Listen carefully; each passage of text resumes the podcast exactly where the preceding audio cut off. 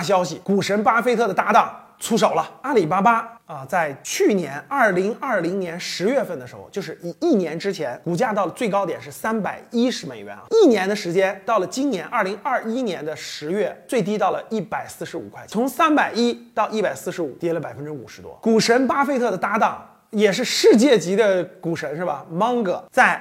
二百五十块钱左右的时候就出手了，购买了大概几千万美元，持有到现在呢，回调了百分之三十七，就浮亏了百分之三十七。就在最近这一两天，芒格又出手了，阿里巴巴的股票跌到一百五十元左右的时候，又大举增仓，购买了大量的阿里巴巴的股票，可以说把过去的这个投资成本又拉低了。通过芒格的这个案例，大家可以看得到，我觉得能说明几点：第一个，哪怕是世界级的股神，也不可能。